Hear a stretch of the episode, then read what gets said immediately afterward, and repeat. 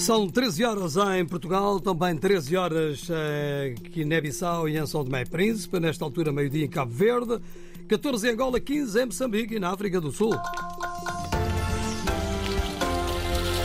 Agora vamos então para as notícias RDP África às 13 com os títulos em destaque. O governo de Moçambique diz que situação em Cabo Delgado é estável. Cabo Verde quer mais investimento português no turismo. Putin diz que ameaça, ameaça nuclear é real.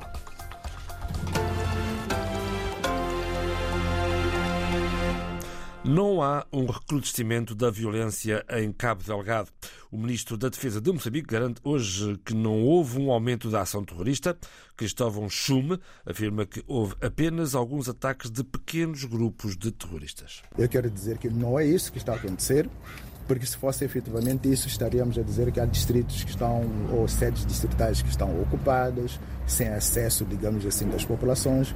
O que aconteceu é que há grupos pequenos de terroristas que saíram do seu, do seu, dos seus quartéis lá na zona de Namarucia, como nós temos dito, que é a base deles, foram mais a sul, atacaram algumas aldeias e criaram pânico.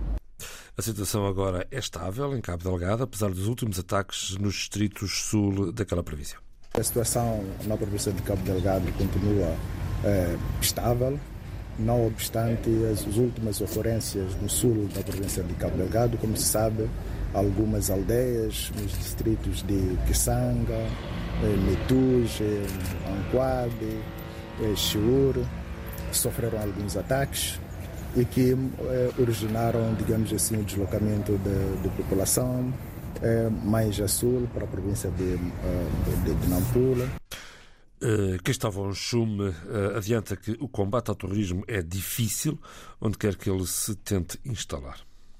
O combate ao terrorismo, não só em Moçambique, mas em todas as partes do mundo, é um combate difícil, que precisa de coragem, de unidade de esforços, e principalmente que não haja muita ansiedade por parte da comunidade nacional para ouvir resultados imediatos no seu combate. Como sabem, o processo de radicalização que acontece onde há terrorismo significa muitas das vezes compra de mentes, compra de pessoas, enraizamento do terrorismo também nas comunidades. O ministro moçambicano da Defesa, Cristóvão Chume, esta manhã, depois de um encontro com a missão de alto nível da União Europeia que se encontra em Maputo. Cabo Verde e São Tomé e Príncipe estão entre os países mais livres em África, isto de acordo com o relatório da Freedom House que hoje foi divulgado, João Costa Dias. No caso de Cabo Verde, refere-se no relatório, Cabo Verde, que obteve a classificação de 92 pontos, é uma democracia estável com eleições concorrenciais e transferências periódicas de poder entre partidos políticos. As liberdades civis são geralmente protegidas, observa a Freedom House, mas o acesso à justiça é prejudicado por um sistema judicial sobrecarregado e a criminalidade continua a ser uma preocupação. Outros problemas observados incluem as desigualdades persistentes para as mulheres e os trabalhadores migrantes. São Tomé e Príncipe obteve 84 pontos. A pobreza e a corrupção enfraqueceram algumas instituições, aponta a Freedom House, que reconhece que contribuíram para disfunções no sistema judicial. Mas de resto, o país organiza eleições nacionais regulares e competitivas e tem sofrido múltiplas transferências de poder entre os diferentes partidos. As liberdades civis são geralmente respeitadas. Portugal, com 96 pontos em 100, é referido como uma democracia parlamentar estável, com um sistema político multipartidário, onde as liberdades civis são geralmente protegidas. Domingos Simões Pereira insiste que a Assembleia Nacional Popular da Guiné-Bissau não está dissolvida. Em entrevista à DW, o líder do PAIGC lembra que os órgãos da Assembleia Nacional Popular foram eleitos por um período de quatro anos e que não há lugar a eleições legislativas apenas eleições presidenciais. Simões Pereira esteve em Bruxelas e Madrid recentemente em contactos com parceiros a quem o atual poder de Bissau quer pedir novos apoios para financiar uma nova ida às urnas. Não há aqui lógica, destaca o comentador Tória Checa. É que cada vez que a Guiné-Bissau quer realizar, precisa de organizar consultas populares eleições, recorre sistematicamente às organizações parceiras e amigas para ter o financiamento necessário. Ora, não faz sentido que escassos meses depois de umas eleições que decorreram uh, sob a presença de observadores uh, uh, nacionais e externos, que hoje se volta a bater às portas dessas organizações e pedir um novo financiamento para novas eleições que em nada tem uma justificação plausível. Então, deve procura nessas suas deslocações ao estrangeiro ir aos fóruns certos, às organizações eh, certas, no sentido de dar a sua visão de como, na qualidade de parlamento, guinense da Assembleia Nacional Popular de como a situação deve e pode ser desbloqueada em benefício do país e não de cores políticas e não de qualquer critério de pessoalização do, dos interesses. O comentário de Tória Checa. Cabo Verde quer mais investimento português no setor do turismo, isto numa altura em que o governo está a pensar na criação de uma empresa pública responsável pelo transporte interilhas. É o que o Primeiro-Ministro Luís Correia Silva reafirmou ontem numa visita à Bolsa de Turismo de Lisboa. Uma visita acompanhada pela jornalista Lia Montes. E foi já no stand de Cabo Verde que o chefe do governo afirmou que pretende atrair um maior investimento português no setor do turismo. E, particularmente relativamente a Portugal, a nossa mensagem no sentido de haver cada vez mais investimentos.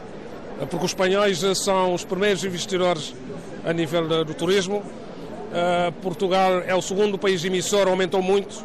Antes uh, estava na posição 4, está na posição segunda hoje, uh, mas precisamos atrair cada vez mais investimentos portugueses porque faz todo sentido.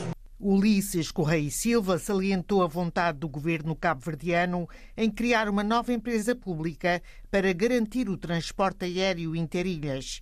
Para já, fica o apoio à TACV. Então, nós vamos adotar a TACV nesta fase que é transitória de condições para começar a operar nos uh, voos uh, interilhas, uh, mas a intenção final é criar uma empresa de raiz pública, de capitais públicos, para operar apenas no setor dos transportes aéreos interilhas as oportunidades exploradas por Cabo Verde para se tornar num dos maiores destinos turísticos.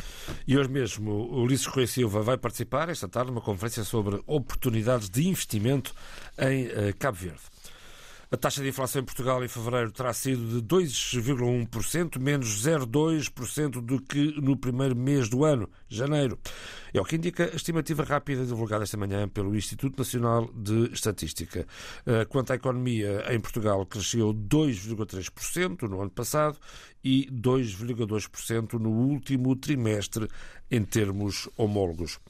Vladimir Putin avisa os países ocidentais que estão a brincar com fogo e alerta para o risco de um conflito nuclear. O presidente da Rússia falou esta manhã à nação num discurso muito focado em questões eh, militares. Sobre a Ucrânia, Putin garante que as tropas russas estão a registrar avanços no terreno, já no que respeita à NATO e à instabilidade na segurança europeia. O líder do Kremlin responsabiliza os Estados Unidos e, sem meias palavras, diz que a ameaça nuclear é real. Não entendem que há o risco de uma guerra nuclear? A pergunta é deixada por Vladimir Putin no discurso, num grande palco com um ecrã gigante de cada lado, Vladimir Putin responde à presença da NATO na Ucrânia. Garante que a Rússia tem as armas capazes de atingir territórios da Aliança Atlântica. Aponta o dedo aos Estados Unidos. O país é o grande culpado pela falta de segurança na Europa e diz que está pronto para falar com os Estados Unidos sobre estabilidade estratégica de fato preto, com uma gravata roxa e azul, cores historicamente associadas à realeza, à sabedoria ou à confiança. Vladimir Putin falou da entrada da Finlândia e da Suécia na NATO. Diz que com este movimento a Rússia tem de reforçar o poder militar no distrito do Ocidente. Quer também alimentar a amizade com os países árabes e com a América Latina. Jornalista Rita Fernandes, a Rússia quer reforçar a presença militar junto à União Europeia por causa da adesão recente da NATO, à NATO da Suécia e da Finlândia. Ora, quatro, dois, quase dois anos e meio depois, chega hoje aos cinemas Portugal a segunda parte do filme Dune. Foi uma longa espera para assistir ao fim da história, uh, protagonizada pelo ator Timothy Chalamet. Uh, como nos conta a jornalista Margarida Vaz. I'm here. It's been a while since you've had one of those nightmares. Tell me, what was it about? It's only fragments. Nothing's clear. Dune, Duna Parte 2, é a continuação da história de Paul Atreides, começa onde termina o primeiro filme. Adrenalina foi o impulso para Denis Villeneuve realizar a segunda parte.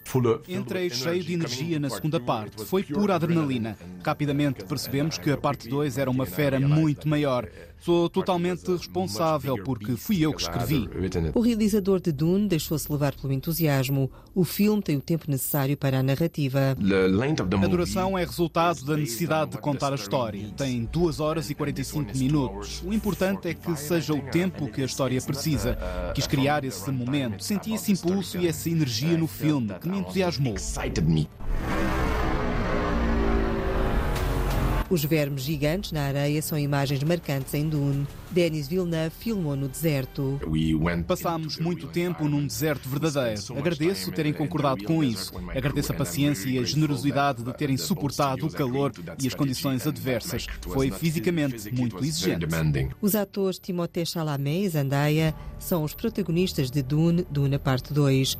O filme é uma adaptação do livro de Frank Herbert, um épico de ficção científica. You are not prepared for what is to come.